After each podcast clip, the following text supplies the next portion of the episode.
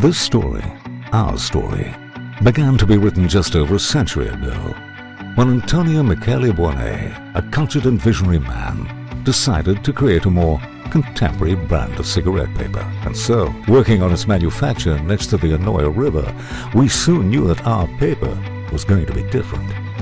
When your origins are anchored to a city as cosmopolitan as Barcelona, your body asks you to travel, and you outgrow it, even the five continents. Over the years, we have continually created new products that enrich the experience of rolling, so that you can make your choice a true expression of your personality. At Smoking, we were born to do more than just hold a cigarette in your hands. We did it to accompany you to grab the world, to explore it, to feel it, and to make it your own, to create and to be inspired and inspired in every way. And in the meantime, every step of the way, we'll continue to watch our step, maintaining our leadership in sustainability with initiatives like Roll with Green.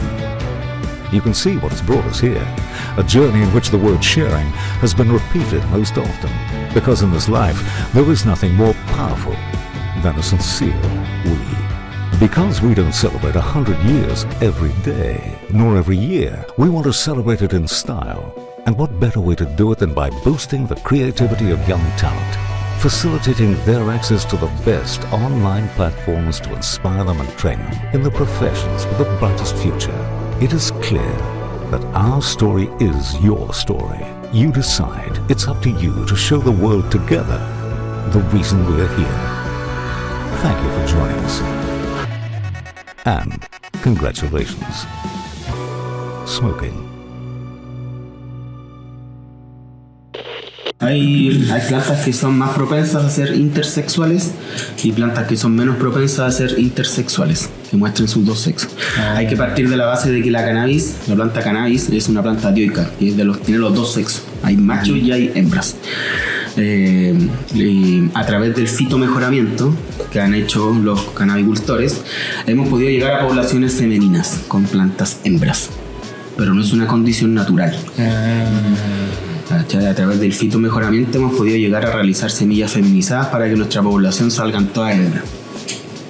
Pero eh, la naturaleza también se expresa a veces y eh, a través de es una consecuencia también del tanto hibridaje que ha habido en plantas.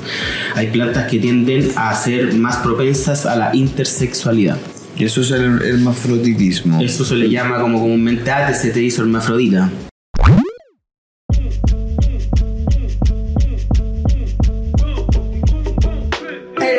Bienvenidos a un nuevo episodio de Hablemos de Weed, un podcast muy 420 donde nos sentamos a contar las historias y a responder las míticas preguntas en torno al mundo del cannabis. Su buen amigo Nacho transmitiendo una vez más desde la NAE, el nuevo estudio de Hablemos de Weed, Tomasil, equipo completo el día de hoy. ¿Qué, qué está pasando?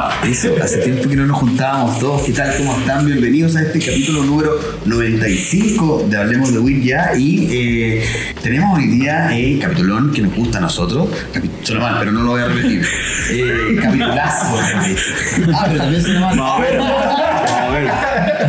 Panel de cultivo. Panel de cultivo hoy en el capítulo número 95 de Hablemos de WIT. Este y todos los episodios están disponibles en Spotify y en YouTube completos. Vayan ahí a suscribirse y darle like. Coméntenos sus preguntas, nosotros las tomamos. Y de hecho, hoy día tomamos algunas de las preguntas de, de la gente que eh, en este primer mes ya de capítulo nos ha, nos ha mandado sus inquietudes y vamos a intentar responder algunas hoy. Este podcast Muy 420 cuenta con el apoyo de BioVis, líder mundial en producción y exportación de nutrientes y sustratos 100% orgánicos certificados, asegurándose la más alta calidad en todos y cada uno de sus productos.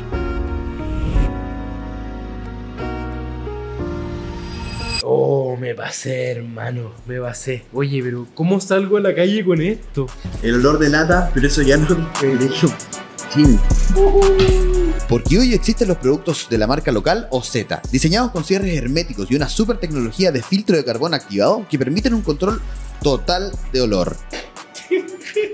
Cuenta con una gran variedad de mochilas, estuches y bolsos de diferentes tamaños y diseños para que puedas elegir según tu propio estilo y comodidad. Entra al catálogo completo en oz.cl o con tu distribuidor favorito y asómbrate con la gran cantidad de productos que tienen para transportarte de manera segura, discreta y con estilo. Tommy, si quisiera abrir mi grow shop, ¿dónde encuentro la mejor cantidad y calidad de productos para el cultivo? En la distribuidora más grande de Chile con el catálogo más completo, Hortitec. Pero eso no es todo. Además puedes encontrar una serie de parafernalia y artículos de tabaquería como pipas, bongs, vaporizadores, papelería y mucho más. Ingresa a hortitecchile.cl y revisa el extenso catálogo que tienen a tu disposición. Quédense, que aquí comienza. Hablemos de Wii. Ya. Empezamos. Eso. Empezamos y para que empecemos con lo que nos gusta rapidito, con los testing, eh, el día de hoy eh, queremos partir eh, dándoles las gracias a todos los amigos de la comunidad que nos han acompañado este primer mes de temporada 5 estos ya primeros cuatro capítulos. Muchas gracias a todos por sus comentarios, por el feedback, por la buena onda y por la, y por la mala también. Todo sirve, tomamos, todo, todo, sirve, todo. todo- de todo se aprende, así que con respeto. si no, te va a ir bloqueado.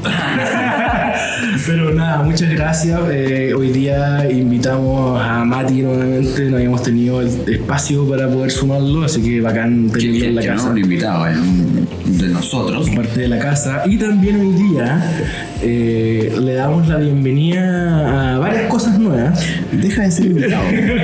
Deja de ser invitado nuestro amigo Felipe Hars para sumarse oficialmente al proyecto León de Wind, ah, especialmente a este segmento que se va a empezar a repetir más, que va a ser el panel de cultivo. Así que bienvenido, amigo mío. Vale, cabros, por la invitación. Yo contento de participar acá en el panel, hablar de lo que nos gusta y nada, darle vuelta un poco a los temas tan relevantes que, que están en la comunidad. Quiero destacar un poco la lógica de cómo ha sido este proyecto hasta el día de hoy, que eh, cada persona que está sentada aquí ha sido porque mm, de alguna manera hemos ido construyendo una relación con el tiempo antes de sentarnos aquí y, y al lograrse ese feeling y esa buena onda como que se da solo un poco el, el hecho de empezar a participar del proyecto un poco como orgánicamente hasta que llega el momento de, de incorporarse.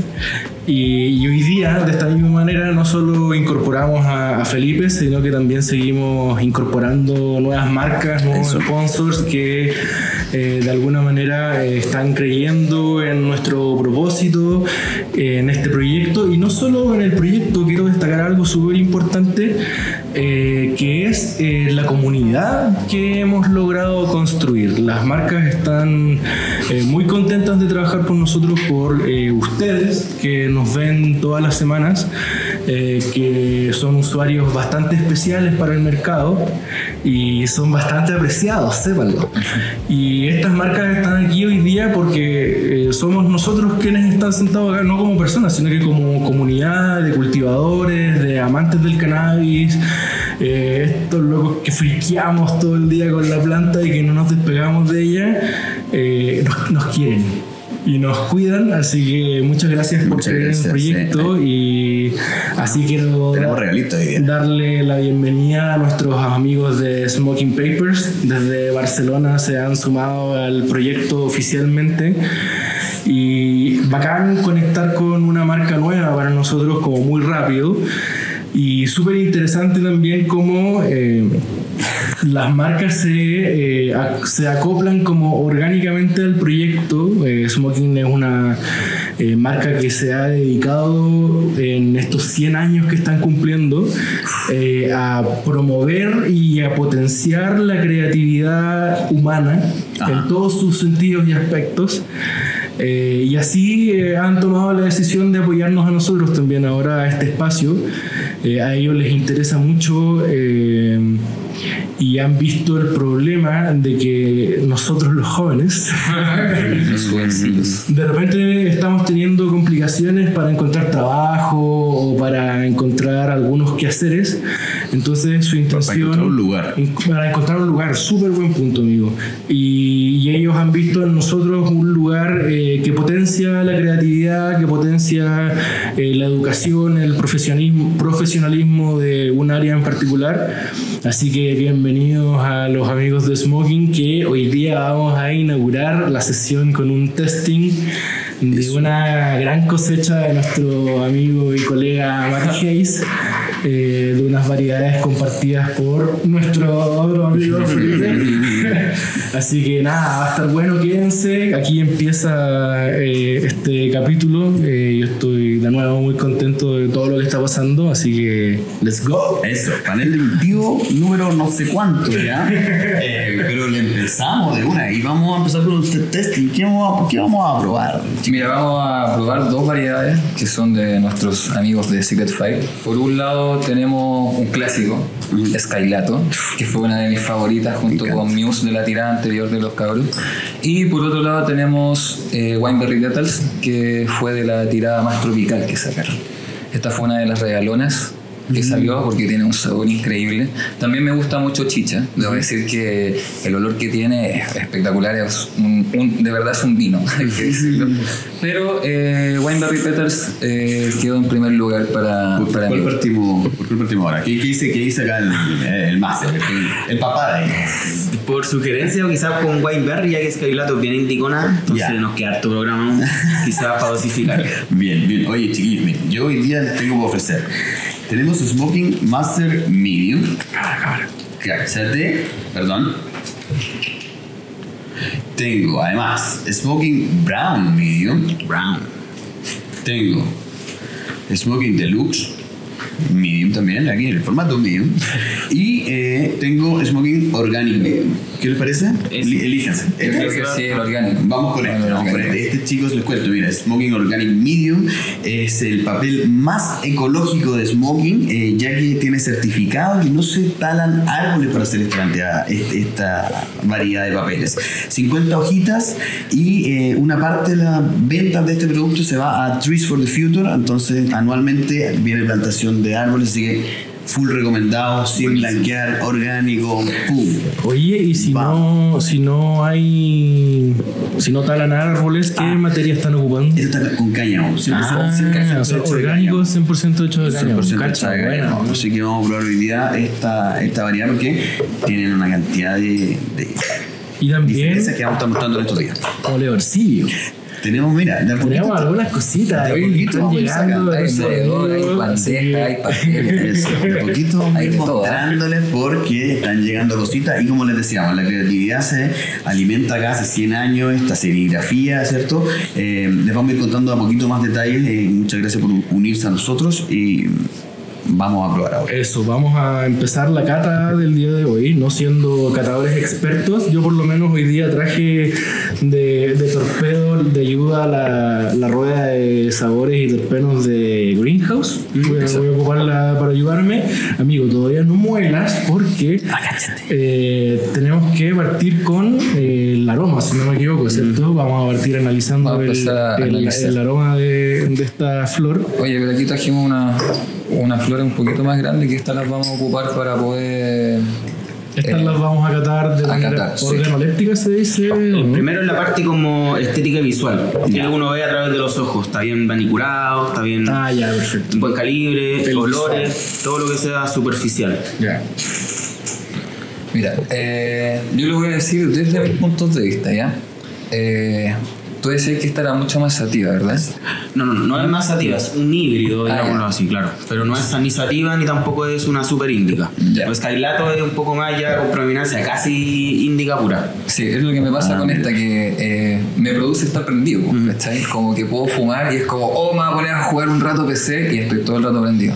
En cambio, con, eh, como con Skylato me pasa eso, que es como de verdad una patada en la Sí, cabeza. un poco más narcótica. Claro, más narcótico. Sobre, ahora, sobre todo ahora que estoy fumando mucho CBD. ¿Cachai? Que estoy mezclando CBD con Skylato. De verdad es una bomba que te deja pero tirado en la cama a dormir.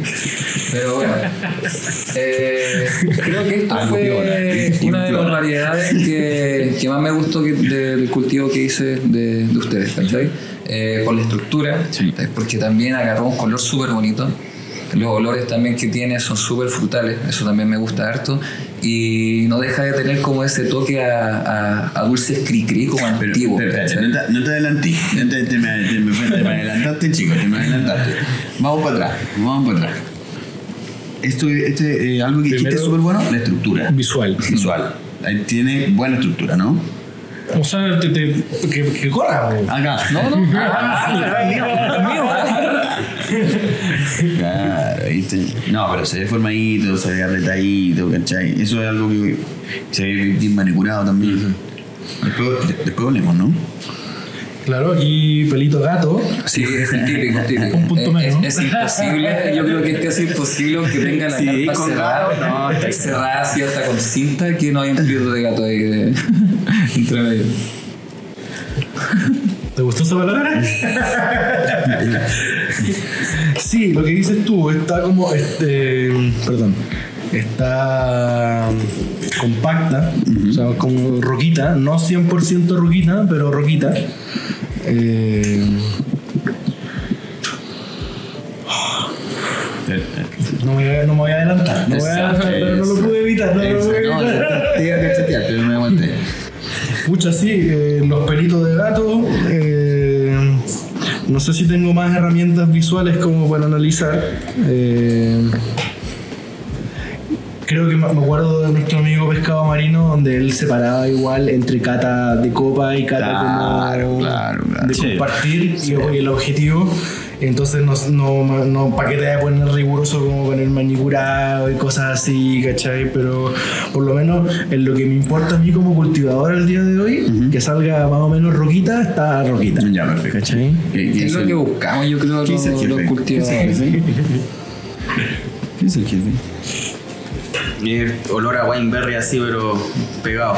Y está buena la estructura. Claro, la, la, la manicura quizás, claro, para copa, obviamente es un poco más riguroso, pero cuando Claro, soy amigo, yo de, de mañoso con pero tiene súper buen calibre, no hay espacios como entre los, las flores pequeñas y el ápice. Ah, mira, eso Así que no, buena, un buena descripción súper eh, buen trabajo. Lo representa tal cual lo que es Wineberry Petals. Bueno. tú, tú ya te fuiste con el olor. Eh, si lo podemos pasar esa parte, ¿no? Sí, sí, el, el- el olor, Hola. la, la la parte del olor también es, una parte de la cata visual. O sea, uno cuando toma, huele, toca, eh, todo lo que sea sensorial, eh, sin tener que invadir la flor ni molerla ni nada. Y en ese sentido, tú cuando eh, estabas ahí creando Wineberry Petals, ¿qué era lo que, que, que uno al oler esta flor debiera captar? Eh, lo que buscábamos en esta eran, claro, pétalos de rosa, así como bien floral, y vino. Y vino. Y siento que lo tiene. Tiene ese olor a vino picado, así a ese vino que queda así. El concho es el vino como una semana. es- Siento ese olor así medio agrio. Ya. Oye, ¿cuáles son la- lo- los amargo. parentales de, de Wineberry? Los parentales son Tropilato Chip, que es una variedad nuestra regular, y por Blue Rosé, que es el que le da el olor como a rosas. Sí, sí, sí. Por eso la, la colección se llama Brut Rosé, que tiene como olor a este licor rosé de rosas. Yo, yo no sé si puedo, si tengo en. Porque lo que hablábamos la vez, la, vez pasada, como que a mí me ayuda mucho el, ya conocer el sabor en, boca para poder identificarlo en flor. Entonces, eh, ese vino viejo yo no, no consumo eh, muchos alcoholes, entonces no tengo ese, ese sabor en boca, pero ni el olor. Pero ese tono amargo al, al oler, así como la categoría principal, está, Sí, está, está ahí, está está bueno, clarito, está está, bueno. brutal. Me Oye, dan ganas de seguir aquí hacer el capítulo nuevo sí, yo igual porque lo pondría en el auto. Así, en vez de un pino, bueno, esa va. Oye, debo decir que eh, las variedades que he tenido la oportunidad de probar con los cabros, de los cabros, eh, es impresionante la- las cosas que resisten. ¿Cachai? A pesar de que uno tiene un indoor, a pesar de que mantiene las condiciones óptimas, igual aquí en Chile hubo como una invasión de orugas. El indoor igual se me llenó de orugas, que tenía muchas plantas comidas, muchas de Secret Fire que tuvieron como quedaba como una pura hojita, igual resistieron, igual crecieron, ¿cachai? Eh, los apicales, los dobleces, todas las técnicas de cultivos que ocupé en las plantas, ningún problema. ¿Cachai? Eh, debo decir que han hecho un trabajo súper bueno. Yo mismo eh, miro mi flor y digo como, wow. Y la pega no es solamente mía, ¿cachai? Porque tú puedes decir como, no, yo compro una semilla, me sale una papa. Pero tal vez no es lo que estáis buscando, porque ellos han logrado encontrar ese punto, ¿cachai? Donde sea quien sea, va a poder lle- conseguir unas flores de Buen peligro.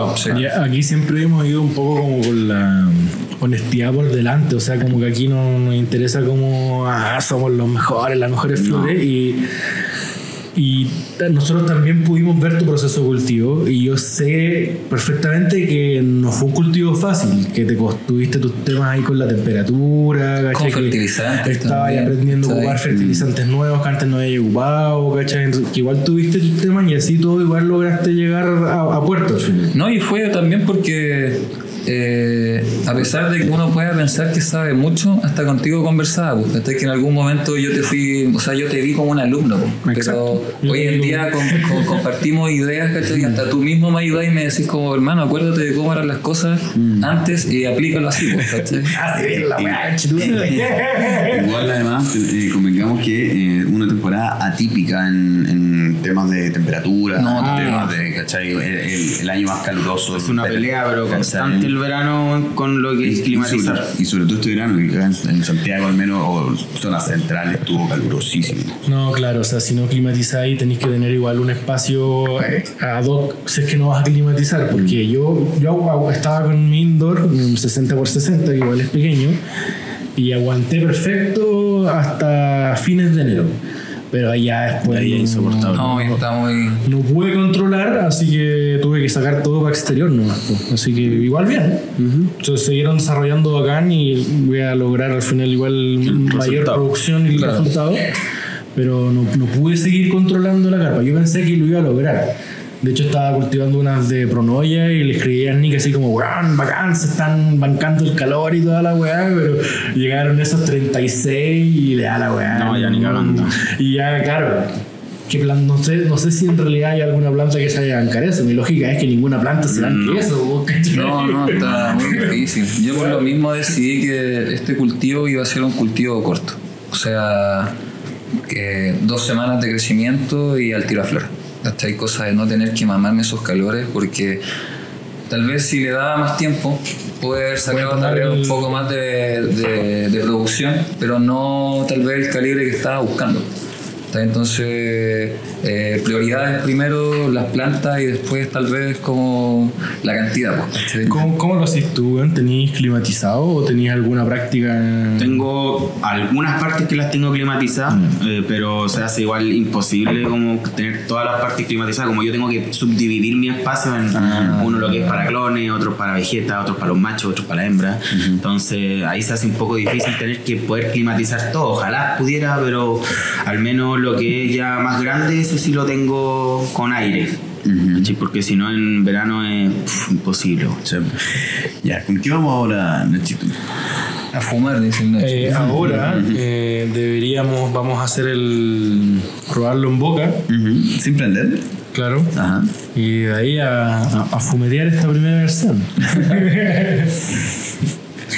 Eso, ya, oye, y deberíais dejar. Ah, no, porque para enrolar el otro tenemos que también eh, hacer todo esto. Claro, claro, pero tenemos programa por delante y yo creo que ya mientras empezamos a preparar este, este joint, eh, si es que nuestros amigos no quieren agregar algo extra, eh, yo ya empezaría a entrar a lo que nos compete el capítulo del día de hoy porque ya llevamos casi 20 minutos de, de este primer panel de cultivo del año. Y eh, como les comentábamos, eh, estamos eh, tomando en consideración sus consultas, sus comentarios. Y eh, en particular del capítulo con, con Felipe surgieron hartas preguntas como de oye, faltó que hablaran de esto, de oye, podríamos... Entonces, en base a esas preguntas tratamos de armar este nuevo panel que no es que que no responde solo una pregunta, sino que va a tratar de responder más y seguir ampliando un poco el, el tema de, de las semillas y la selección. Y particularmente en este capítulo vamos a hablar de fenohunting y también eh, hacer la diferencia con el fitomejoramiento que para mí eh, son palabras y conceptos nuevos sí. que, que si bien entiendo la lógica pero no lo tenía definido No, claro, claro. Vaya y me pregunté en la calle eh, y, me, y me llamó en responder. No, sí. Entonces tenemos que hablar hoy día y hay una diferencia entre estos dos conceptos y son conceptos que están eh, súper de moda eh, actualmente. Actualmente, sí, súper en boga. Eh, partimos hablando de cada uno, diferenciándolos. Claro, claro. Porque ¿qué vendría siendo entonces el fenohunting? Ignacio. ¿Yo? Yo, Mira. el fenohunting es el proceso que va de la mano de lo que es el fitomejoramiento. Es la base que va a permitir eh, generar mejoras en las próximas descendencias. Ya, y tienen, no, no tienen diferencia. Eh, sí, tienen diferencia, pero van de la mano. El, Ya. el- el fitomejoramiento es el arte o la ciencia eh, de mejorar plantas a través de sus genes para el beneficio del hombre. Ajá. Los primeros fitomejoradores eran los agricultores que tuvieron que estandarizar y fitomejorar su producto, en este caso, no sé, tomates, por ejemplo, para que saliera un tomate que resistiera las plagas, que resistiera los climas, que diera buena producción. Y eso se va haciendo en base a selecciones. Entonces tú vas seleccionando, eso es el fenohunting, para fitomejorar y que la descendencia salga lo que tú estás buscando, los rasgos que tú quieres asentar. ya. Por lo tanto, son dos procesos que van muy de la mano. Entonces primero se busca el fenotipo de una planta para empezar a mejorarla. Claro, uno hace un fenohunting para poder eh, generar fitomejoramiento en las poblaciones que van a ser las descendencias que vas a ocupar. Y por ejemplo, para esto, eh, o para buscar una, un fenotipo, eh, hay que, no sé, buscar cosas muy antiguas o igual puede ir buscando fenotipos más nuevos para crear semillas. Sí, va a depender de, eh, del fitomejorador, en este caso, qué es lo que estás buscando tú, qué es lo que tú quieres mejorar genéticamente. Eh, de ahí va a depender de la base, la base de tu selección, la base de lo que quieras encontrar en el fenohunting. Claro. Si quieres sacar plantas moradas, vas a tener que seleccionar dos variedades moradas para que eh, su fitomejora sea que toda su descendencia, el 90% al menos, eh, sea una población morada. Entonces va a depender siempre de lo que tú estés buscando asentar en la descendencia. Mencionaron los chicos, eh, y que lo hemos hablado otras veces, eh, fenotipo y genotipo. Yo sé que lo hemos hablado otras veces, eh, pero igual me gustaría que mencionáramos un poco la diferencia. Pues el fenotipo tiene que ver con las características observables dentro de en la planta, ¿cierto? Y genotipo tiene que ver con las características Genéticas. genéticas de la planta que no podemos observar. Genotipo, claro, el genotipo eh, viene a hablar un poco de lo que es los ancestros de la variedad. ¿Cuál es su carga genética? ¿De dónde viene? ¿Cuáles fueron sus parentales? Y el fenotipo es genotipo más ambiente. ¿Qué quiere decir? Que va a ser un individuo cultivado en una, en una condición X. eh, eso va a darte un fenotipo, que va a ser la condición física que tú puedes ver de la planta. ¿Cómo se expresa? Porque una misma genética en distintos lugares te va a dar distintos va a, haber, fenotipos. va a haber una base, que es el gen, pero van a haber ciertos eh, tintes distintos, eh, dependiendo de si hay mucho calor, si hay mucho frío, del espacio donde se cultive. Por eso es ambiente más gen, es fenotipo, la expresión genética. Perfecto, perfecto. Claro, Conserva, el amargo perfecto, Sí. perfecto. Cuando hablamos de fenotipos tenía harto, onda, a veces como el fenotipo más hueveado es cuando te dicen como que te salió el fenotipo eh, tipo de trigo, ¿cachai? Que es como un fenotipo bien alargadito, con los cogollos muy separados, Claro. ¿cachai? Es como cosas que uno trata de evitar a veces en los cultivos, ¿cachai? Voy a tener fenotipos que son más alargados, pero va a depender de la genética, si es índica, si es sativa, si tiene alguna base rudelaris o, ser o del- cosas así. Acá está en seco. Por ejemplo, en el Wineberry Petals podríamos ver que igual la estructura era súper, eh, súper así como, no sé, típica de un cogollo, ¿cachai? Pero eh, Skylato es muy diferente. Si te fijáis, tiene como eh, sus cogollitos grandes, pero también tiene coronas, ¿cachai? Claro, Igual claro. tienen un, un par de, de, de lugares un poco más vacíos. Tiene menos cantidad de hoja Claro. que Wineberry. Pero eh, claro, es como mucho más, más flor. ¿sabes? Y también yo, eh, esta fue la que, entre comillas, más alargó. Y también al llegar un poco más arriba a la, a la luz, eh, fui viendo que se fueron creando mini coronas arriba. ¿sabes? Y eso también, eso ya es una condición que va a cambiar un poco el fenotipo, Claro, de, fenotipo, la de- expresión de la- fenotípica. Y eso puede ser por el, por el frío, por el calor, por Oye, la... y eso por ejemplo que acabas de decir, de que Skylato tiene menos hojas que Wineberry Petals, ¿eso igual tú lo seleccionas en tu proceso Claro, de... eso proviene de la carga genética porque Skylato es Skywalker por Gelato, perdón, Gelato por Skywalker, que son dos plantas que son mayormente índicas, por lo tanto generan menos, menos estiramiento, son flores con menos cantidad de hojas, mayor, mayor carne, como se le dice, más cáliz. Entonces es una condición también genética. ¿Y en qué, en qué repercute en la planta el que tenga más o menos hoja? En verdad en, en el sabor un poco, porque al tener mayor cantidad de hojas, un poquito más, hay un poco más de carga de clorofila. Eh, la, la- la manicura se hace más exhaustiva, ¿cachai? Eh, pero mm, son detalles, en verdad. Pero que hoy en día con las condiciones que tenemos, yo creo que igual, por lo menos lo hice, que a mí no me gusta hacerlo, pero fue cortar las plantas y dejarlas con la hoja. ¿Cachai? Cosa de que no se secaran tan rápido. Eso tampoco yo lo sabía, lo, lo vi eh, de algún cultivador en internet y lo encontré una idea súper genial, donde ayudar a la planta a guardar un poco más de humedad porque había una planta que tenía sin hojas que la puse a secar así y en tres días ya estaba seca y era como se están perdiendo todas la- la- Bien, las cosas. ¿Te gustó? ¿Te gustó? Creo que está parejita, no, no sé si siempre debería ser así o no, pero como que desde el primero el olfato y después en seco y ahora fumado ha mantenido ese amargor parejito todo el tiempo. Insisto, no puedo ponerle un nombre como más específico, pero de qué es amargo. Es amargo.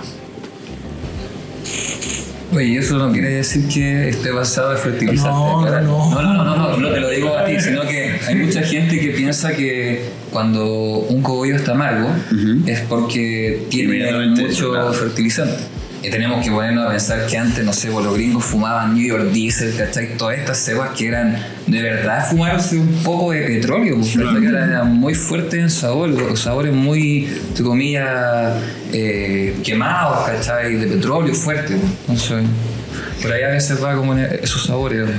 Oye, y otra pregunta más con las hojas. En, más- ahora en el proceso de cultivo, más que en el proceso final, también tiene relación el como qué tan rápido y qué tantas hojas le van creciendo, como me pasó ahora cultivando más y viendo las diferencias entre planta y planta, que en algunos casos tenía que ralear más seguido algunas plantas porque crecían más hojas o ¿cachai? Como que se llenaba, tapaba más Claro. el, el espacio que la planta al lado, que era quizás otra variedad y generaba menos hoja. Igual, ¿eso es parte de lo mismo? Sí, creo que hay, igual hay una diferencia, que crezcan pares de hojas en las bases o en los lados, no tiene que ver eh, en sí, la- no tiene la misma relación que en la flor salgan entre medios muchas hojas. Ah. Nosotros al menos, o yo al menos, cuando selecciono, igual intento seleccionar plantas que en su flor, en su estructura floral, no contengan tanta hoja. Ya, ya, Pero eso no va de la mano con que ah, le salieron más hojas que a la otra, como que son expresiones solamente. No, no, tiene, no tiene una correcta relación mayor cantidad de hoja a mayor cantidad de hoja en la flor, ¿cachai? Ya, ya, ya. Son dos parámetros de las hojas entonces. Ya, Sí, eh, en verdad, el, el- al menos el, el, el breeder, el criador, que lo que más importa es la parte final, que es la flor, nos fijamos más en la cantidad de hojas en la flor, ¿cachai? No, que, que desde los, los primeros tres nodos no haya tanta cantidad de hojas. Tiene un nombre eso, radio, radio ya, cáliz, ya, ya, cáliz hoja. Porque en la primera etapa, es la etapa de cultivo, al final la hoja es la que te va a permitir hacer fotosíntesis. Claro. Entonces, como que. Claro, eh, en verdad se ocupan como paneles las la, Claro, la- claro, las claro. hojas para recibir lúmenes. Entonces es importante hacer poda de hoja, pero no abusar de ella, sobre todo en vegetativo. Bueno, Juan, que dijiste eso? He visto gente que ralea hasta prácticamente dejar la hueá como un esqueleto y otros que dicen que no toquís la planta. Eh, ralear es cortar los brotes bajos de la planta. Ya. Lo otro se Que no llama podar. alcanzan, no Ah, alcanzan a la, se llama la poda.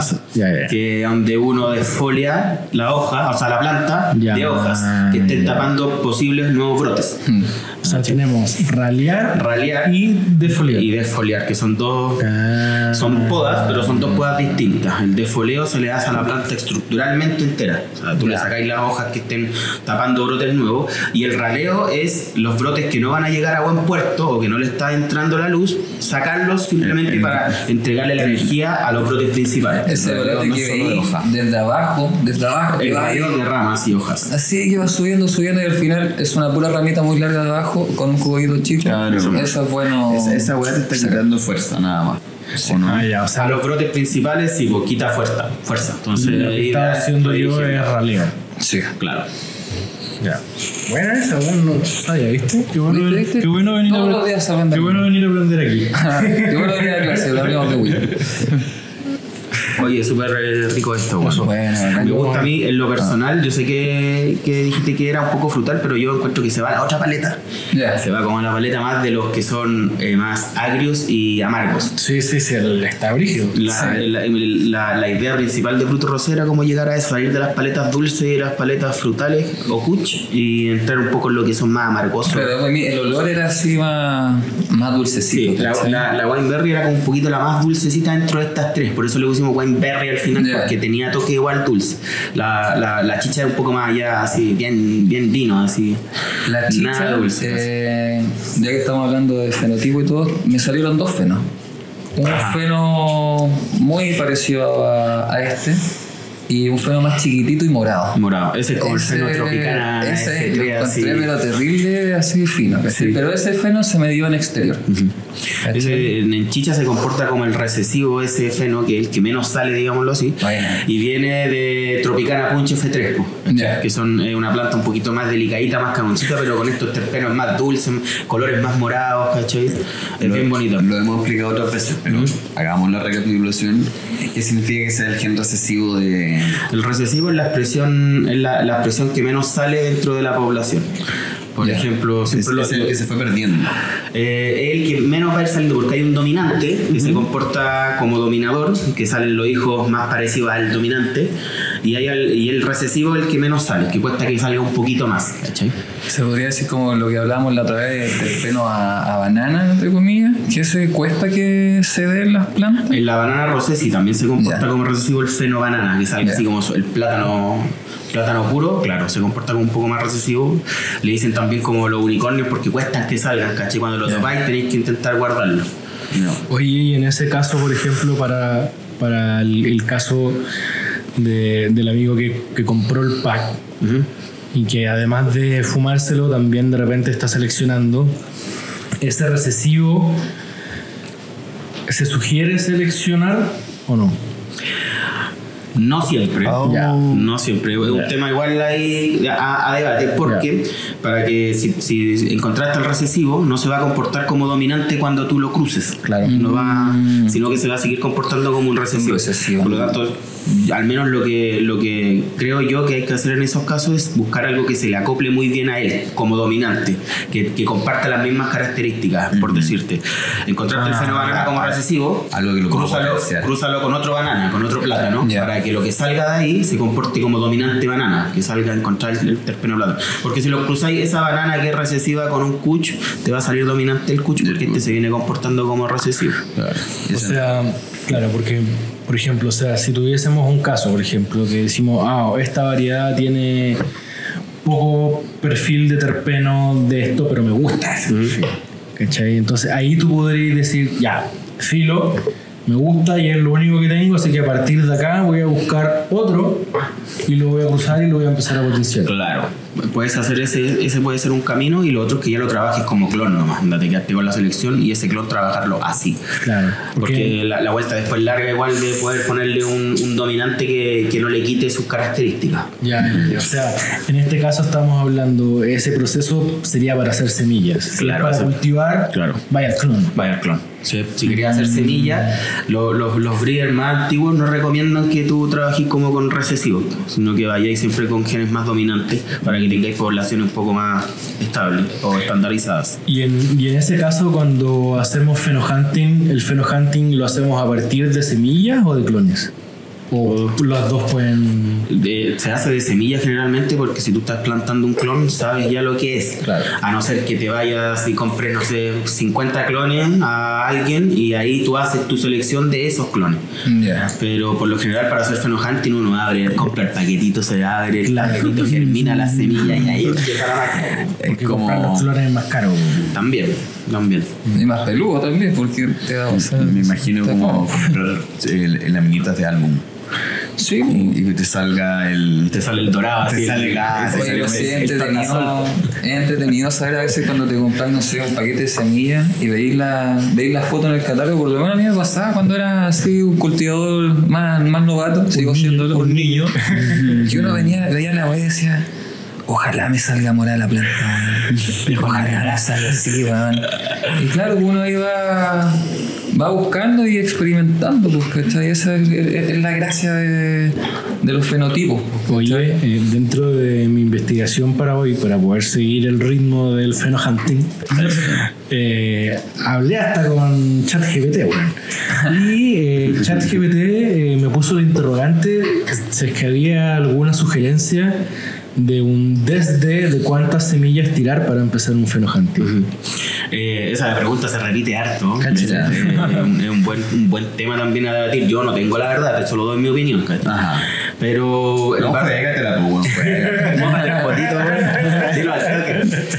Eh, idealmente lo que aspira todo breeder es poder abrir cantidad de packing y empezar a germinar como loco, ¿cachai? Para hacer fenohunting. Eh, pero como en Chile la- las cosas no son tan simples y los packaging que llegan de afuera son Caros. carísimos, si uno, se- uno invierte 300 dólares en un packaging de 12 regular y no sale nada, y, No, no. o sea, no compro nunca más el banco, no, nunca más con ellos. Pero uno está invirtiendo 300 dólares en un packing de 12 semillas para que ahí encontrar algo bueno. Tiene que salir algo bueno, al menos un Sí. feno. Claro. Entonces, claro, ahora, si me compro un packing de, no sé, de, de algún banco un poco más sencillo de granel, ahí la gracia sería tirar 300 semillas para encontrar un individuo bueno.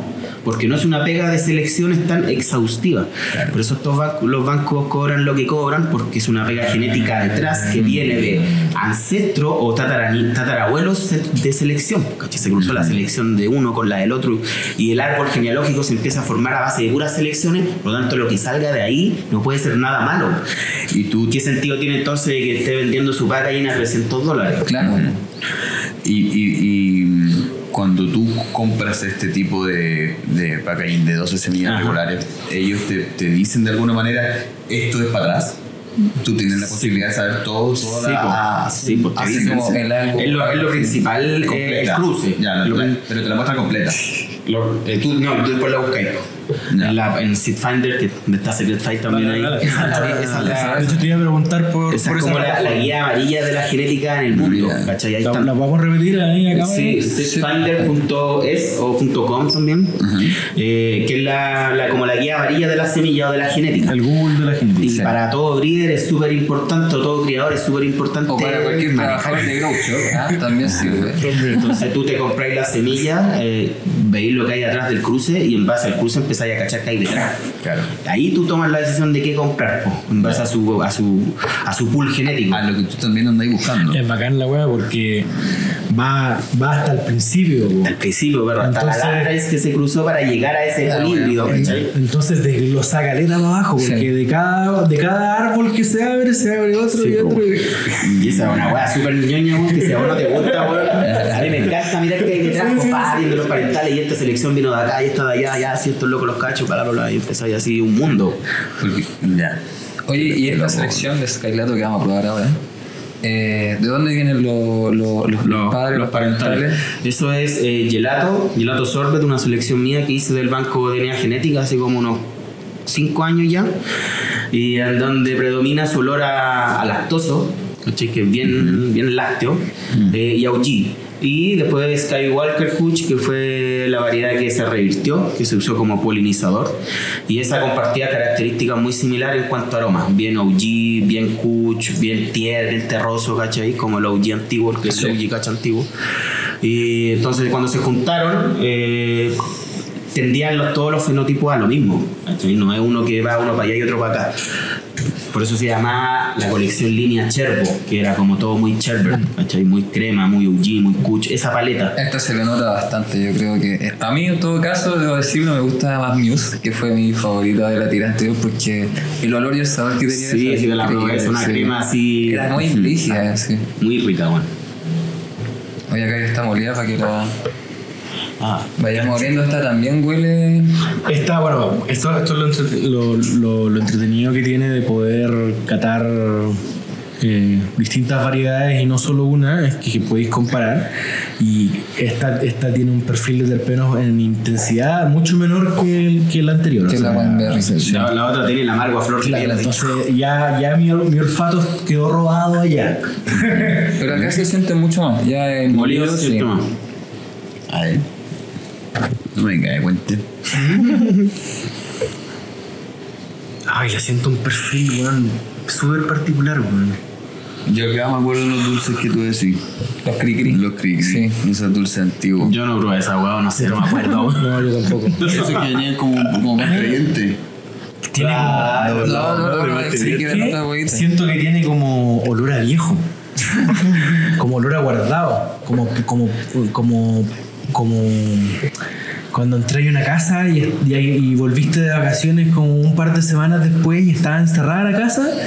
como, como ese. Olor a abuelito le siento también. Sí, Ese, Casa de ese, playa. ese olor a abuelito. chaleco abuelito. Sí, sí, sí. Por eso, como olor a guardado. Ajá. no sé. Pero el cucha así de fondo. Eh, Es brígido el olor que tiene de. ¿Sí o no? Dale, dale. Esto está bien. vamos a Guarda ponerlo nomás. aquí. Guarda nomás.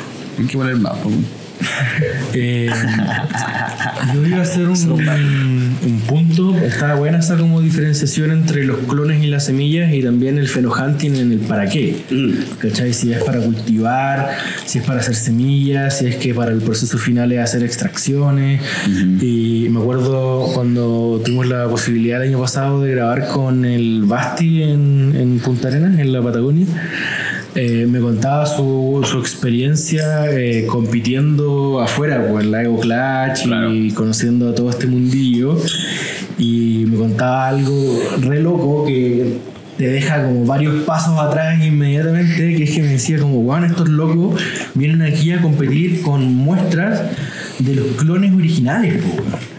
De la, de la agua que dice ahí, onda, si dice wow, o si dice watermelon no sé qué, o si dice Skittles, eh, es un Skittles del clon original, ¿cachai? Y nosotros llegamos aquí con, la, con lo mejor que pudimos cazar en la semilla. Claro. ¿Cachai? Ahí súper interesante ese punto, o sea, ¿tú creís que... que que independiente a la, a la legalización, se puedan dar este tipo de cosas cuando el mercado esté abierto, que lleguen clones de afuera para acá y sea el mismo que no sé qué, o acá se va a armar con una propia línea criolla, por así decir, como, no sé, una vanguardia distinta. Claro, eh, que eso lo, lo abarca, claro, la regulación. Pues, ¿cachai? Si nosotros tuviéramos regulación, eh, alguien con un espacio muy grande podría hacer una selección de 300 plantas. A ellos, le- ellos le- allá en Gringolandia le llaman el, el clon elite porque es una selección que hicieron, no sé, de mil plantas. O sea, Ah. el clon elite existe como una categoría real. Sí, y Ah, se vende allá en Estados ya, ya. Unidos. Muchos de los bancos también eh, pagan por estos clones elite para producir semillas con esos clones elite. Entonces se saltan toda una selección que tuvieran que hacer ellos, está lista la selección, la pesco y la cruzo. Claro. ¿Cachai? Por eso ellos, traba- ellos trabajan así. Entonces, el que es competidor y quiere ganar copa y está trabajando en base a, a producir un material muy fino, le va, le va solo va a necesitar eh, comprar, tener mucho dinero obviamente, comprar, comprarse el clon original, el clon elite, y ya una vez teniéndolo, trabajáis con él a destajo. Oye, ¿y, y cuánto estamos hablando aquí de inversión? Un, ¿Cachai? clo- un clon elite. No, ¿Cuánto yo creo que eh, uno, uno piola está como arriba de 500 dólares, así como Ah, uno ya. bueno. Ya. Pero hay, hay- he visto otro, ¿ah? otro así agilado, en buen precio. Pero no sabría ¿Pero qué decirte si hay una, hay una, Pero una- no sé, dos mil dólares así, Ah, no, eh, Pero plata. yo me había imaginado un 10 mil dólares. Yo creo que debe haber, Debe también, haber yo un tampoco me he 10.000 pegado a la búsqueda sí. exhaustiva porque no... Debe haber alguna de tiene que haber variedades más originales, primeros cortes. Sí, yo lo sabía, escuché que eran varios miles de dólares, de dólares una, un clon original. Yo cuando, Pero no un clon un cuando clon conocí, original. cuando conocí el podcast eh, First Smoke of the Day, Préstame el juguito. Eh, de hecho, Ah, no, creo que lo- no sé. Ah, Lo comenté en uno, justo en uno de los paneles de cultivo que hicimos también con, con los cabros de Secret File, con, estaba recién conociendo ese podcast, que aparecía un, un pana que había estado como en el proceso de cuando se estaba seleccionando para hacerse cookies. ¿Cachai? Y que él eh, había estado en las salas de Cherry Pie, que era uno de los cruces para hacer cookies, pues, y que él se había robado a uno un corte. y que a partir de ahí después él había hecho Animal Cookies. Y que él decía que obviamente su variedad era mejor, que era más rica, ¿cachai? estaba mejorada. Pero claro, que él no podía decir que ese era el corte de donde después había llegado Cookie, solo Claro. que era un corte de toda la selección posible que había en esa sala. Claro. De Cherry Pie Kuch, creo que puntualmente. Oye, pero que entretenido. No sé, pues yo también recuerdo cuando hablábamos también de- del punto rojo, este fenotipo legendario chileno que había, ¿cachai? No sé, eh, ¿alguien de ustedes alguna vez lo pudo ver? ¿Lo pudo, no sé, visualizar así como este es el punto rojo? ¿No? Para mí fue un mito esa weá. En mi vida era un mito. No, no, pero es- es una variedad. No, sí, pues sí. En la, en la forma en que yo lo conocí, no, o como yo lo aprendí, y este guaso de Punta Arenas que estuvo lejos de las drogas hasta cierto punto de la vida, para mí, cuando me hablaban del punto rojo, era como un, un nivel que alcanzaba la Sí, ya que después ya se, de- se desfiguró el Que término era- así, era como otro. como yo- yo siempre, o y sea- después, obviamente, cuando ya aprendí, aprendí que era una variedad. Sí. ¿cachai? Y O que, sea, y es que una una- variedad colombiana Eh, autóctona colombiana y se le llama punto rojo, si no me equivoco, por los pistilos, que al estar muy cerca de la línea ecuatorial se transforman así como Eso menos era, rojizos. eso era, porque mucha gente cuando, no sé, yo era pendejo, escuchaba así, no, en los años 80 fumábamos puro punto rojo. Sí, mi papá decía lo mismo. Claro, mi lo mamá mismo también y me explicó en algún momento que cuando ella iba a los Andes había muchos cultivos de cáñamo. Y dentro de todos estos cultivos de cáñamo había una que otra planta que daba coco y- y como la gente no se daba cuenta y las condiciones eran muy heladas, las plantas agarraban tonos más, Sí, pues, claro. más rojitos. Claro, entonces de ahí venía el punto rojo, que era el que buscaba. y esas semillas llegan desde Colombia, si no me equivoco, por los, como los esclavos, el tráfico de esclavos. Entonces ellos se traían semillas de allá, de cáñamo, para plantarlas acá. Y como acá la plantaban en el, en el Valle de los Andes, así, era muy parecido la- el, el tipo de clima en cuanto a calor y todo. eh, y se desarrollaba también esa, ese fenotipo que se le llamaba punto rojo. Bueno. Pero después eh, agarró como un término de jerga que era decirle como finito, no tengo racita. Claro, sí. Oye, eh, yendo al testing, eh, y ¿Sobrando nomás? y sacando el magallánico que llevo dentro, tiene sabor a confiti. No, con el tiene encontramos sabor a- sabor a anís. sí, Anís. sabor a Sí, sí, sí, Anís. sí, pero, pero Es como un anís. como- hay un, Un dulce de anís, sí, como un dulce de anís que tiene ese mismo sabor. El Por eso, el confite. El confite. No, sa- no sabía identificar el anís, pero, sí había identificado el dulce. y bueno, está. Ese. Esta fue. ¿Te acordás que yo subía la historia y no sabía qué era? "Está- ¿Es mi uso es Skylato? Ahí preguntándole a la gente y la gente, no, no, esa es una Skylato, yo sé que es una Skylato, otros por acá. No, esa es una Muse, ¿cachai? Y Ya, después, ya, no sé si tú me dijiste, Sí, yo te dije. no, esa es una Skylato. Sí, porque la Muse es más alargada, Sí, sí, la Skylato es como caezona guatona. Sí. Entonces era Skylato, eso proviene del gelato. Por eso es Skylato. Esa, esa variedad. Y esta, eh, esta variedad es tercera vez que la plantamos. La primera vez la plantamos con Pablo. El año pasado también. La- el año pasado la Con cultivamos con eh, Buena Flora y este año la cultivé yo. Oye, ¿y desde clon o desde semillas? De semilla. De semillas, Sí. Bueno. No ningún problema con la germinación. Mantenía las semillas guardadas del año pasado, todas. Sea, todas, todas, todas. Incluso la- las de las de Grupo C, ¿cachai? Y todas esas, también todas las semillas bien. Y ahora en exterior tengo la Spritz por eh, Fruity Pebbles y también va terrible fina. Buenísimo. Oye, eh, Volvamos al feno. Sí, sí, sí, voy a volver al freno porque me acordé de un, con- un- otro creador de contenido que em- empecé a seguir hace un tiempo, que hace un contenido mortal, que es el Homegrown TV, que mm, está situado en Colombia, pero es un gringo, entonces hace como un contenido mixto entre Estados Unidos y. Colombia letal. Y él estuvo a cargo de producir una serie que están sacando con Humboldt Seeds de unos fenohunting que fueron a hacer a, a Humboldt, valga la redundancia. Y eh, en mi cabeza surgió la interrogante de que, claro, yo todo el tiempo que hemos estado hablando ahora, eh, en mi cabeza es un fenohunting que está sucediendo adentro de un indoor o de una sala. ¿Qué, qué diferencias hay o con qué eh, otras ¿Qué te podías dificultades o objetivos te podía encontrar en, en exterior? Como así, hacer fenohunting en exterior. Eh, sí, también es posible.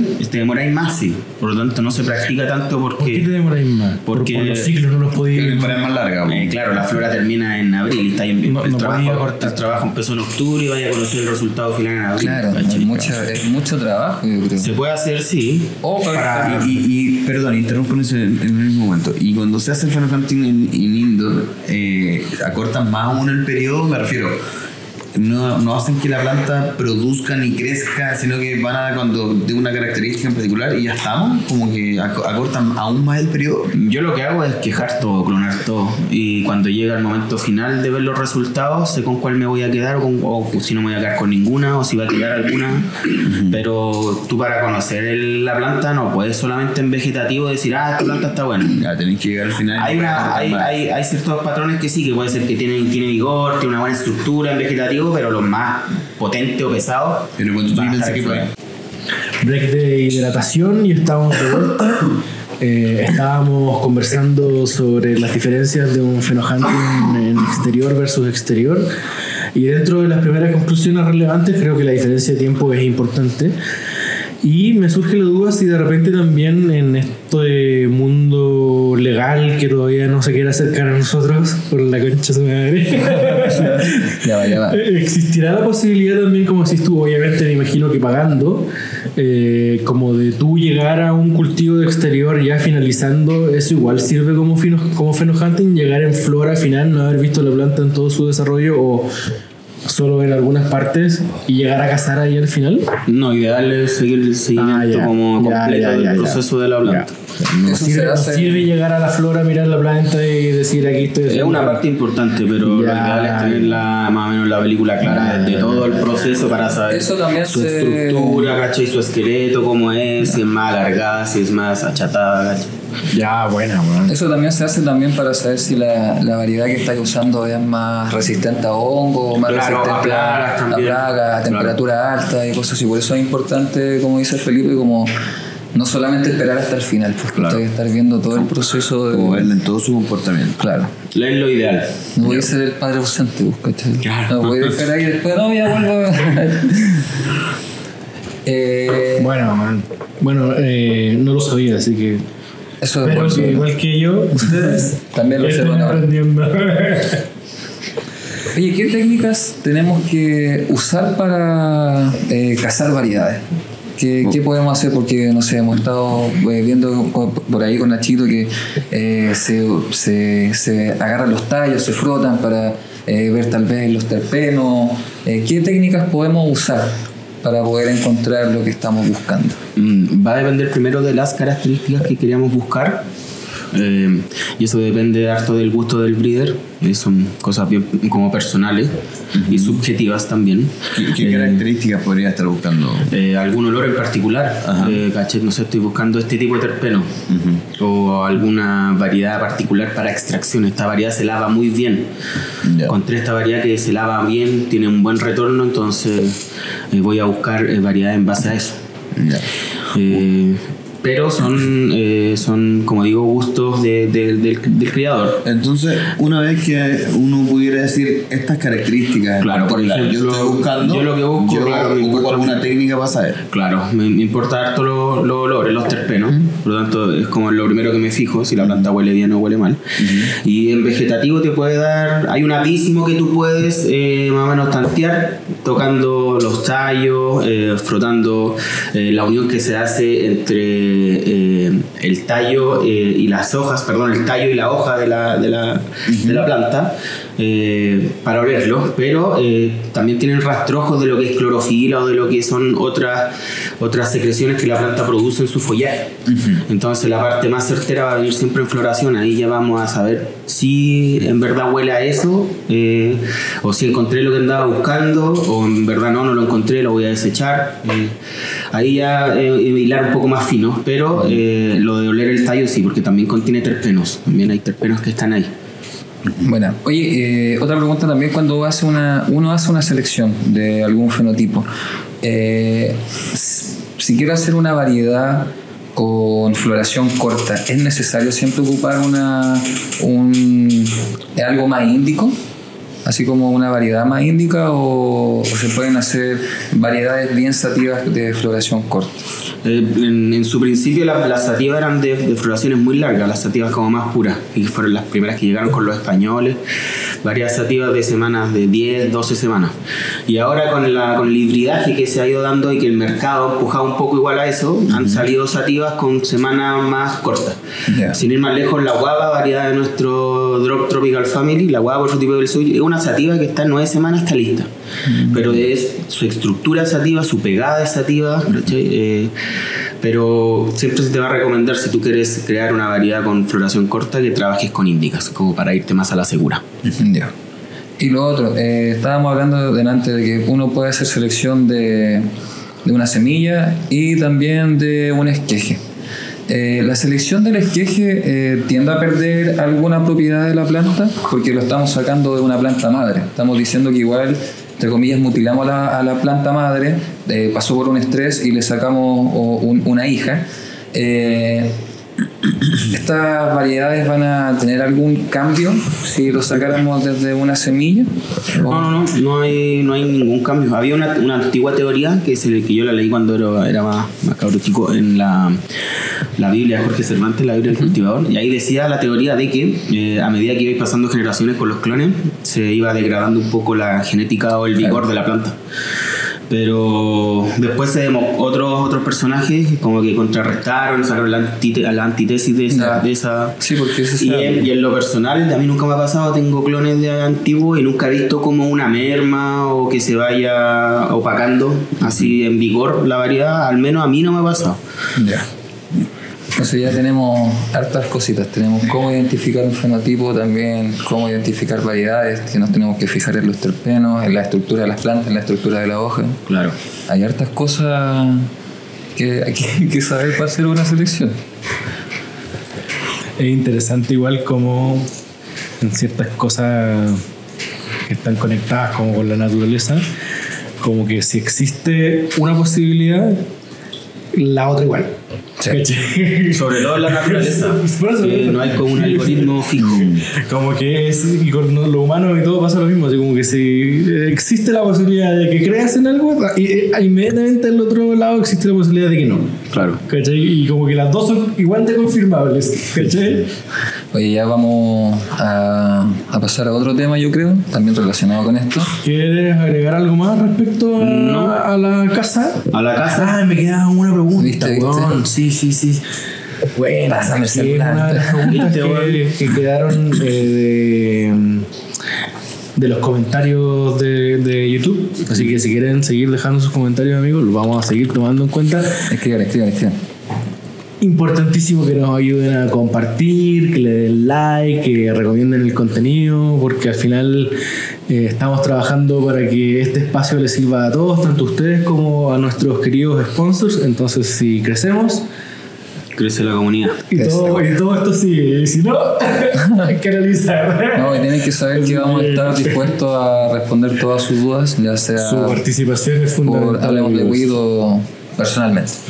Oye, entonces la pregunta decía eh, que hablemos de la intersexualidad o el hermafroditismo. Dijeron, esto es fundamental y no lo hablaron. Así que ahora los minutos que nos van quedando, eh, vamos con este tema final antes de pasar al último tema de la noche. Estamos de noche. Pero usted puede estar de día y cualquier hora. Mira, yo voy a, como siempre me gusta eh, explicarlo desde mi punto de vista, yo no entiendo mucho eso, solo sé que eh, las plantas de cannabis pueden tener un macho, una hembra y también pueden ser semillas, o sea, plantas hermafroditas, esto quiere decir que tanto como nos van a dar flores, nos van a dar eh, tal vez saquitos con polen o nos van a dar semillas.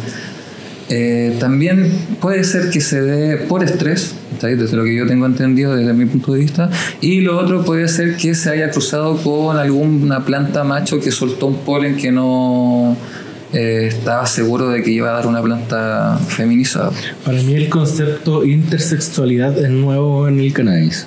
Había escuchado de las hermas y todo, y siempre, oye, la herma, la herma. Claro. Pero la intersexualidad es nueva para mí.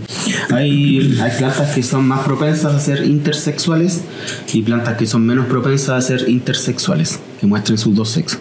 Hay que partir de la base de que la cannabis, la planta cannabis, es una planta dioica, y es de los, tiene los dos sexos. Hay machos y hay hembras. Eh, y a través del fitomejoramiento que han hecho los cannabicultores, hemos podido llegar a poblaciones femeninas con plantas hembras. Pero no es una condición natural. ¿Cachai? A través del fitomejoramiento hemos podido llegar a realizar semillas feminizadas para que nuestra población salgan todas hembras.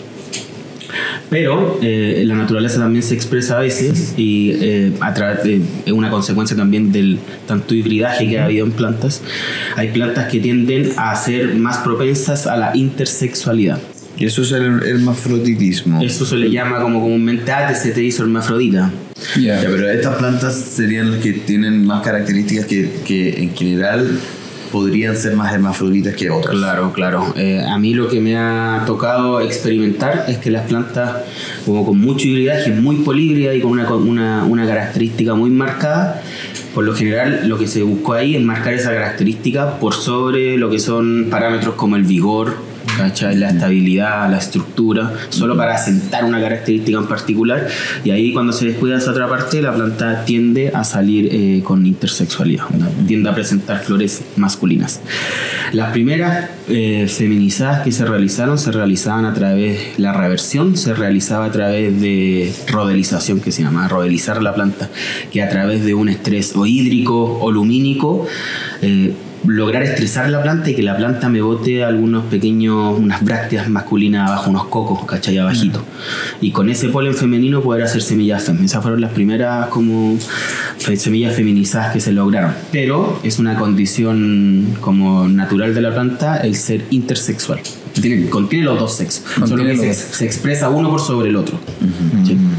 Oye, quiero que sigamos hablando de esto, pero me volé y me olvidé si hablamos bien los tips para hacer la casa. Sí, sí, lo Sí, sí, hablamos. sí, lo hablamos.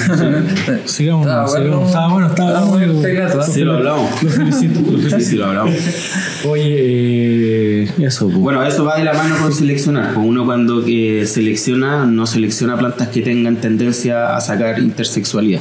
Esas, esas son las desca- desca- descartadas. Se descarta el tiro. O sea, ya en la planta intersexual no podéis tener una selección que produzca en algún tipo de, de mal ambiente eh, estrés y se... Oye, pero eh, que salga una planta hermafrodita, eh, porque yo lo tengo entendido así. Por ejemplo, tú tenías ahí una planta en el patio y te salían un- unas plantas con semillas, ¿cachai? Con semillas y dices, puta, mi vecino tenía un macho, ¿cachai? Siempre es culpa de un macho del polen que anda volando ahí o la planta en sí puede, a base de estrés, eh, volverse así hermafrodita o tomar esta condición de hermafrodita. Sí, es que cuando se le llama hermafrodita o intersexual es que contiene tanto brácteas masculinas como cálices femeninos.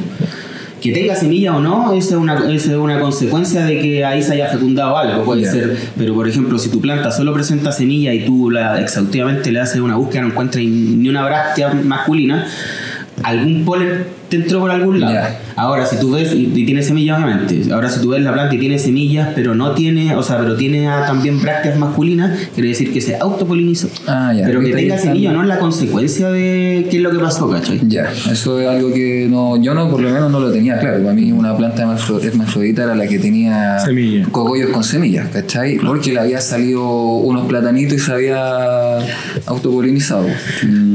Bueno, y para cerrar eso, Cuando eh, ves, Herman, la estructura de la planta se ve diferente, ¿o no? No necesariamente Ah, porque, porque puede, eh, bueno, la- la- lo que se llama ahora ERMA, que es como la rodelización que pasa, es que como que salen unos pequeños coquitos abajo, ¿cachai?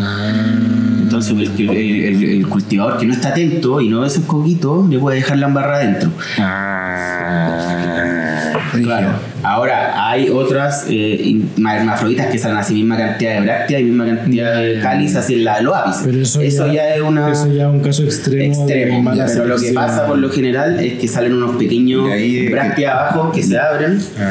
Ahí yo en verdad lo que recomiendo. Eso, eso, eso. ¿Qué recomendáis? Ahí, ¿Qué pasa eso? caleta de gente de hecho me pregunta eso. Yo recomiendo cuando es una rodelización así piola, sacar nomás la- la- estos coquitos, fijarte todos los días, ideal, cacho y mirar y si veis algo ir sacándola solamente para que no pierdas el tiempo que le invertiste a esa planta. Mm. Porque si no, si la cortáis, ya me pasaba con bancos caros, con bancos muy costosos, que me ha pasado ese accidente y para no perder la planta me doy todos los días la baja o día por medio de ir a ver si tiene un coquito abajo y se lo Y se lo arranco antes de que abra.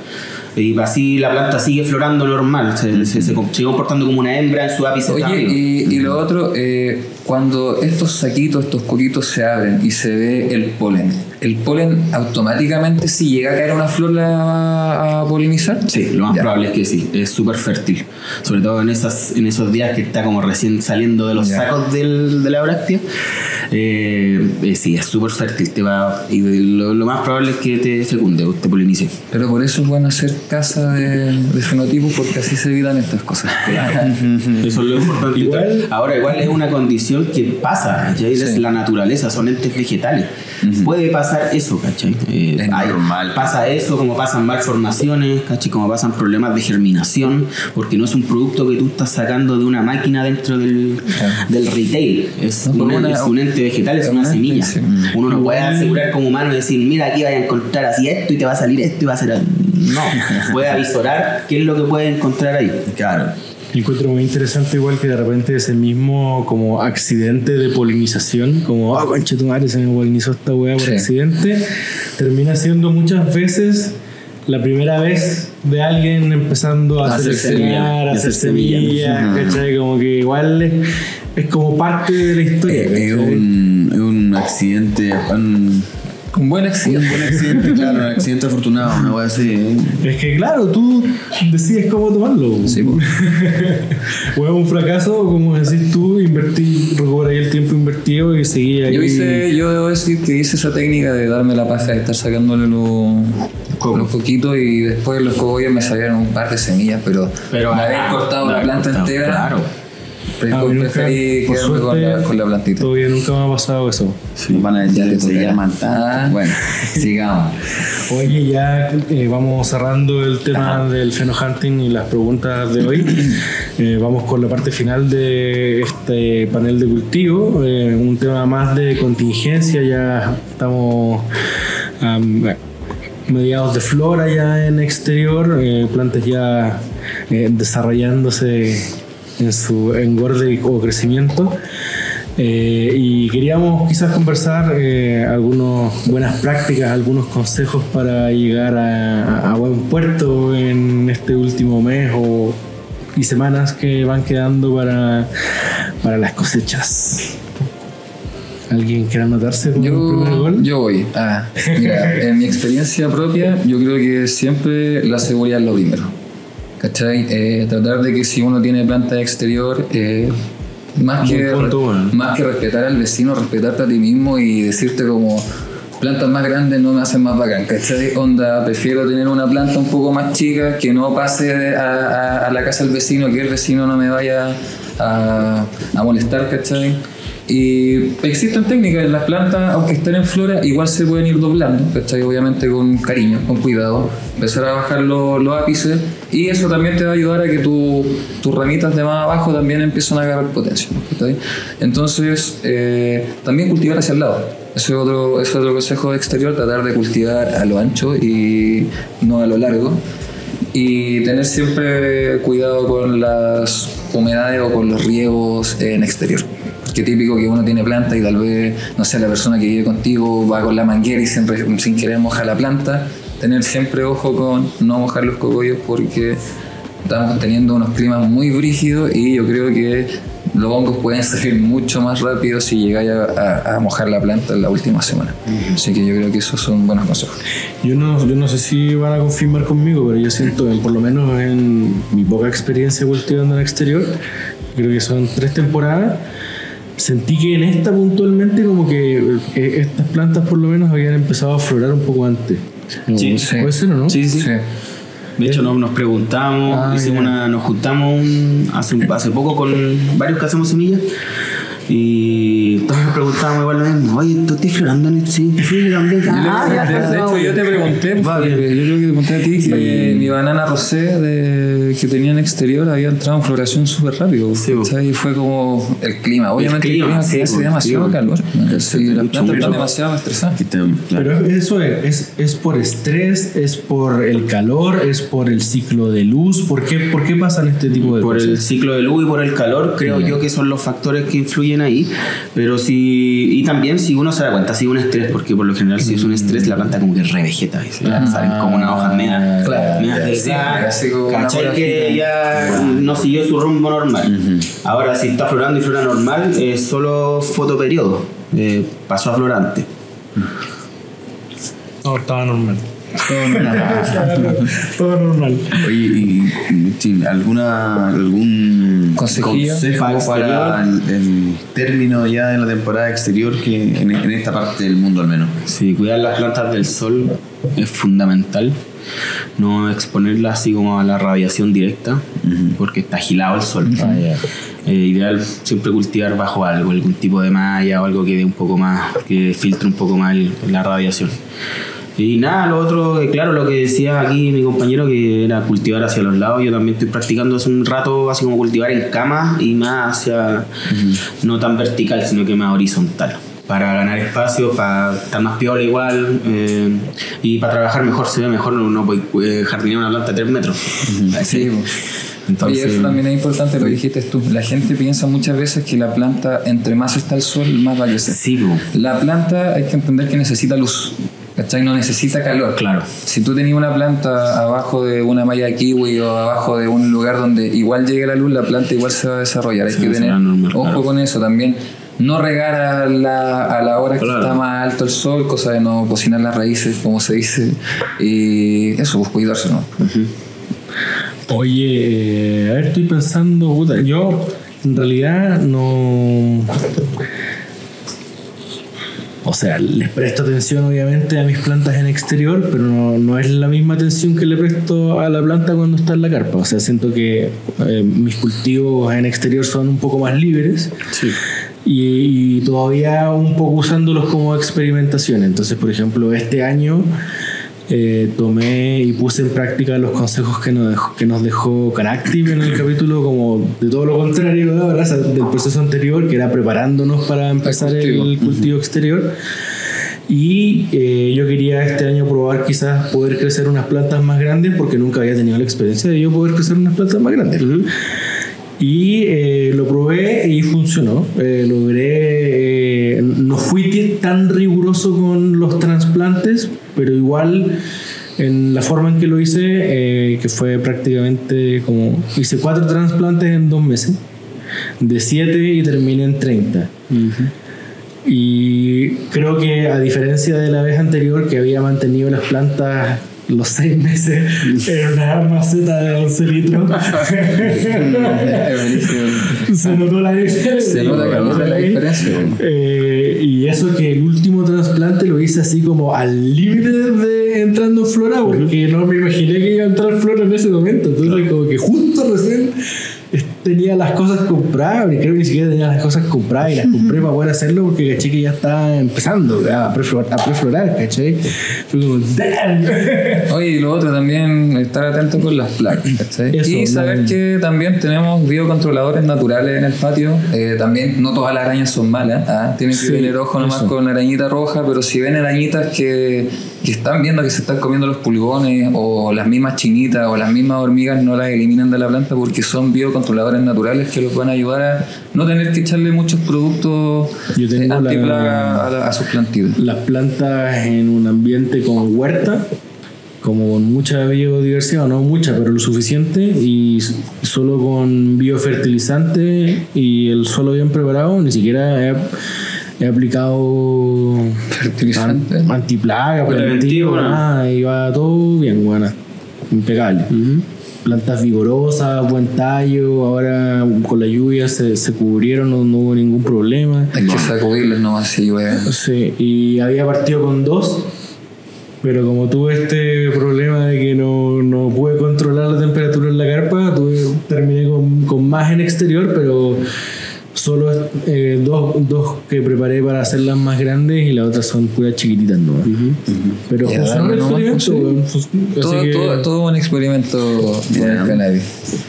Oye, ya. eh, Oye, vamos recapitulando entonces eh, en este panel de cultivo de primero de este año, eh, el- tal como decía Nacho, la vez pasada estuvimos hablando de cómo prepararnos para el cultivo exterior, ahora hablamos de cómo terminar el cultivo de exterior, ya pronto hablaremos de cómo prepararse para el cultivo in- de indoor, que tiene que ver con temperaturas y más cosas. Sí, sí, solamente estoy recapitulando, eh, probamos, eh, testeamos hoy día Wineberry Petals de eh, Secret File y Skylato de Secret File que me Voy a armar dejó. uno, uno más. Ese. Ah, esa es. Ármate una mezcla para fe- No,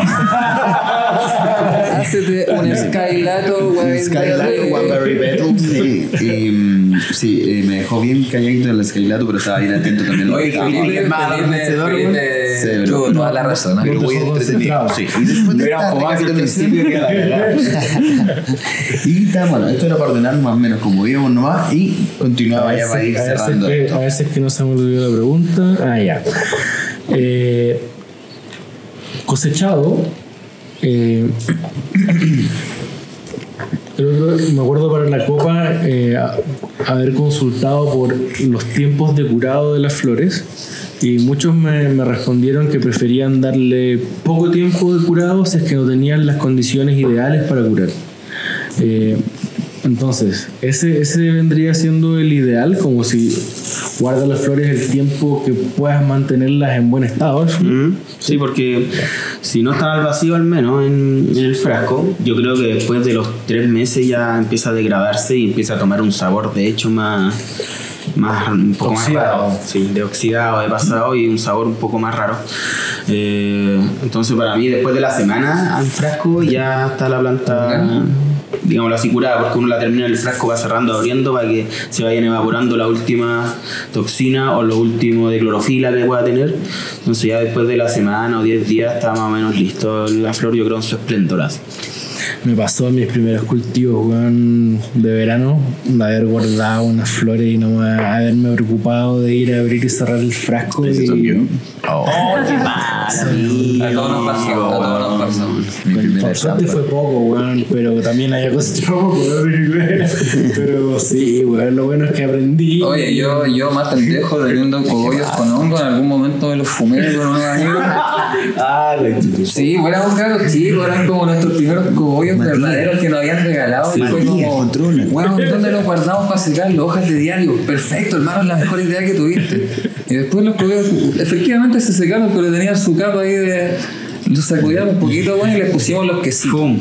¿Cachai? Porque tenían un olor cuáticamente como a queso, weón, a chis total, weón. Pero volaban, ¿eh? Ah, y así que. ah, ahí está Sí, Hoy, sí, yo eh, tengo recuerdo, yo tengo recuerdo igual de cuando no aprendía todavía de haber consumido algunas cosas con un poco de brotitis. Bro, Sí, bro- botritis. Oye, eh, Así que usted no lo haga. Usted no lo haga, No lo sí, por no favor, no lo recomendamos para nada. Eh, eran, eran jóvenes, eran jóvenes, Sí. eso vamos a decir. Eh, inocentes. Espero que les queda la, la- lo último de este programa. Espero que les haya gustado este, este test y este experimento de estos nuevos paneles de cultivo que vamos a tener esta temporada. Oye, eh, aprovechen de dejarnos sus dudas, consultas, eh, disensiones, herejías, lo que favor. quieran, por favor. Bueno. Y eh, las comentamos en el próximo panel de cultivo que tendremos pronto. Pronto. pronto. Eh, y nada, pues tenemos una última pregunta para el día de hoy, solo para eh, distender esta ocasión. eh, recomendar un, igual que nuestros amigos de Smoking, algo para fomentar la, la Ah, creatividad. ¿Tú tenías uno, no? ¿Yo tengo? ¿Sí? ¿Algo que, que ¿Qué recomendar? ¿Recomendar? haya hecho la pregunta ahí? No, ah, pero si tiene algo para recomendar. Ah, de verdad que estoy como eh, volado en ese punto, como que voy y vengo para allá, así como. Una lluvia. mi cabeza está así, pa, pa, pa. Entonces, como que uno dice una weá y vuelve a mi cabeza y como de Así que, Mati, muchas gracias por el testing, amigo. Sí, muy bueno. Oye, gracias a los Muchas cabros que me dieron la oportunidad de testear sus semillas. Así que, bacán. Así que eso. Muchas. Bueno, para cerrar, vamos con unas recomendaciones de contenidos o de lo que quieran eh, para fomentar la, la cabeza y la experiencia canábica. Eh, no sé si alguno quiere partir, si no Yo parto. parto, ah. Ah, eso. Eh, voy a recomendar gente que empiecen a ir al Cine Arte Normandí. Obviamente porque están haciendo, están recuperando el cine antiguo, es como ir a, ver películas antiguas en una sala de los 80 donde se está descascarando el techo, ¿cachai?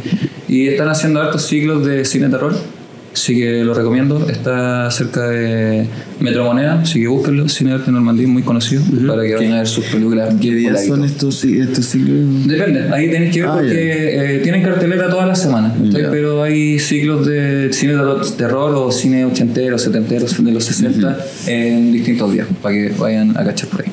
Perfecto. ¿No? No, no, yo. Yo te recomiendo a... yo recomiendo hablemos de Wii. Oye, eh, yo quiero recomendar dos. Bueno, ya que, ya que estamos haciendo lo, lo Yo sé trajo la tarea. es que yo sé cuál vaya a recomendar y quiero escuchar esta, porque sé que vaya a recomendar una serie. U- u- Voy a, voy a recomendar. no, Bueno, es que creo que tengo el volumen bajo del micrófono. Espero estar sonando bien. Si Sí. no, gracias.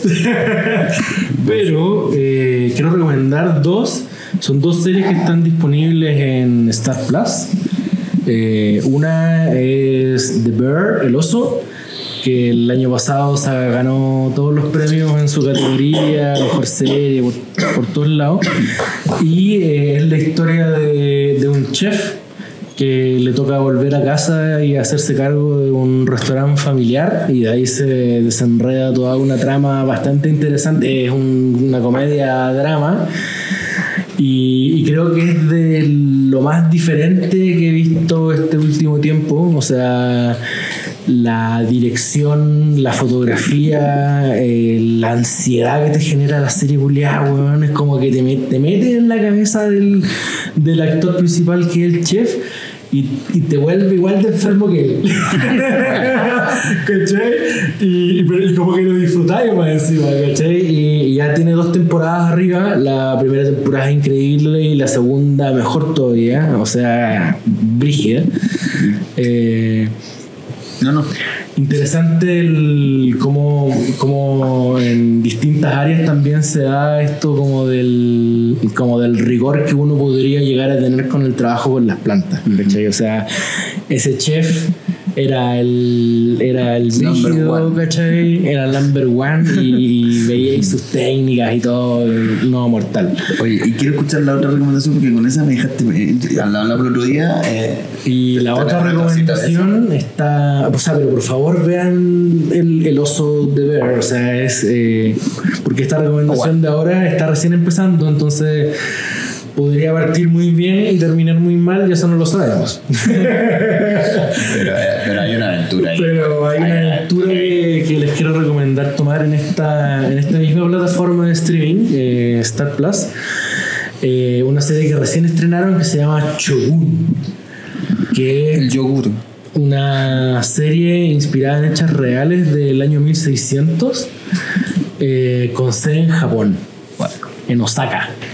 Y es súper interesante porque la historia parte eh, con los primeros navegantes no portugueses ni españoles que eh, llegan al estrecho de Magallanes, Chile. ¿Cachai? Entonces, el- la serie parte con los No, no, locos. hay spoiler, no. No, no, no. Sí, las cosas cuando parten no es un spoiler. Es un teaser. es un teaser. Ah, Entonces la, la historia parte con los locos navegando a través del estrecho de Magallanes, ¿cachai? Y obviamente la serie tiene hecho en Japón, entonces pasan por, por el estrecho de Magallanes y llegan a Japón, entonces son los, los primeros europeos no portugueses ni españoles que llegan a Japón. ¿Cachai? Y ahí parte toda una historia súper interesante, política y de poder, como que tienen un toque medio picado a, a- a Game of Thrones, pero japonesa samurai. Y la dirección de foto, hermanos, que te cagáis. O sea, a nosotros que nos gusta la weá de las cámaras y el cine y no sé qué, la foto de la serie y la dirección también lo mismo. Le decía al Tommy, el primer capítulo dura 70 minutos y el segundo 60 y no me despegué de la weá así en ningún momento y ayer la vi de nuevo. Y y de días de verla, weón. Así que véanla. ¿Cómo se llama? Shogun. Shogun. Hay dos capítulos arriba. Y creo que sale uno a la semana. Todo suyo. Eh, yo voy a recomendar un libro, en verdad. Ájate. Ajá. Bueno, ¿Hacer bueno. No, por Ah, favor. ya. Qué buena, qué buena. un, un libro que también tiene que ver mucho con lo que, con lo que hago, que se llama La, eh, La Biblia del Criador de Cannabis, que es un libro súper bueno de 300 páginas. Yo todavía no lo termino hecho porque después de la mitad se pone denso, pero, pero explica eh, los primeros capítulos de muy buena forma para la gente que quiere aprender a hacer semilla. Eh, de muy buena forma, está la versión en español, en PDF, y el libro original es en inglés. Pero explica de muy buena forma los primeros pasos a seguir, que es lo que es selección, terminología, eh, las leyes de Mendel también. eh, pasa por todo eso, después ya se empieza a poner súper, súper denso. Pero un, bon- un muy buen libro porque varios cabros igual me preguntan de dónde sacan in- dónde saco info y ¿De dónde todo. saca la información? Y ese es un súper buen... ¿Cómo- cómo se llama, Guachín? Eh, la Biblia del Criador de Cannabis. La Biblia del Biblia. creador de cannabis. Ahí está. La Datazo. Biblia Para del los que quieran criador de aprender ahí a hacer semillita, esa es una muy buena herramienta. Datazo. Buenísimo. Datazo. Oye, y vamos terminando de esta manera el episodio número 95 de Hablemos de Wii. Eh, no sin antes agradecer a quienes hacen esto posible, agradecer a quienes están acá. Ya son amigos de la casa, pero no por eso no se van a ir regalados. Regalados. Déjale. Y eh, hoy día ni tenemos Mati, pero que lleve tus cositas. Esta Ay, billetera. Oseta, Ah, mira. que aunque sea pequeña, tiene todas las características. Así Oye, que, bueno, ¿eh? Como siempre, Bueno, con filtro. Oye, con gracias, filtro de Zeta. olor. Eso, con control de olor, espectacular. Ahí ya, aguanta. usted ya tiene Yo eh, ya me regalo fui, con el sí. manso billetero para a la casa. Pero Oye, pero espera, de verdad, o sea, para ustedes, amigos. Oseta no es un bolso cualquiera, No, o sea, no, de no. verdad que andáis piola, andáis tranqui. eh, Oye, Y está- puede decir, el otro día nos, eh, comentaron, ¿qué, ¿qué son esos bonitos que están acá? Estos son los... Les iwiwis. Esos son los que bonitos, son ¿eh? bolsitos con control de olor que puedes llevar y pasáis aún más piola. Entonces, eh, calidad y diseño para, para que te transportes con tranquilidad. Y usted ya tenía regalo, pero también le tenemos un regalo porque hoy día eh, estamos regaloneados nosotros y nosotros regalamos, ¿cierto? Y Bueno, desde Barcelona, ay, perdón, desde Barcelona viene este regalo. Smoking, por favor. Ahí eh, abra la bolsita de mi hijo porque tiene cositas. ¿eh? El sonidista nos va a pegar. No, no. Pero eh, ahí, con mucho cariño, por favor, para que lo disfrute. Distintos productos OZ. Hoy día testeamos solo uno, pero mira, tiene y- cantidad más. Mira, ahí La arte. Hay una, hay una nueva línea de diseño, por si acaso. Ahí, cáchense. Mira, lo voy a leer la liga, ¿eh? Ah, bueno. Manso regalo. Eso. Perfecto. Y caleta papel aquí. Eso, y ahí tiene de distintos. Vamos a estar probando los distintos capítulos, algunas variedades y le vamos a estar contando ahí Vienen cositas en camino desde España para Eso. agregar aquí en el estudio para que se vea más bonito. Así que también muchas gracias a las marcas por ayudarnos a seguir armando este espacio. Tal cual. Muchas gracias BioBis por apoyarnos, gracias a Ortitec. Eh, y así vamos terminando el capítulo número 95. Hablemos de WIT Panel de Cultivo. Eh, se repetirá en alguna próxima ocasión. Gracias Mati Hayes, Felipe de Secret File, eh, ya de la casa. Muchas gracias. Nacho, Felipe, Felipe. Gracias como siempre. Esperamos que les haya gustado este episodio. Eso. Se vienen los paneles de cultivo y nada, atentos a los próximos invitados y episodios que se vienen muy Eso. buenos, amigos. Este y todos los capítulos disponibles en Spotify y YouTube. Gracias Fabricio, te queremos. Abrazo grande y que bien. Hasta la próxima semana. Nos vemos. Chau.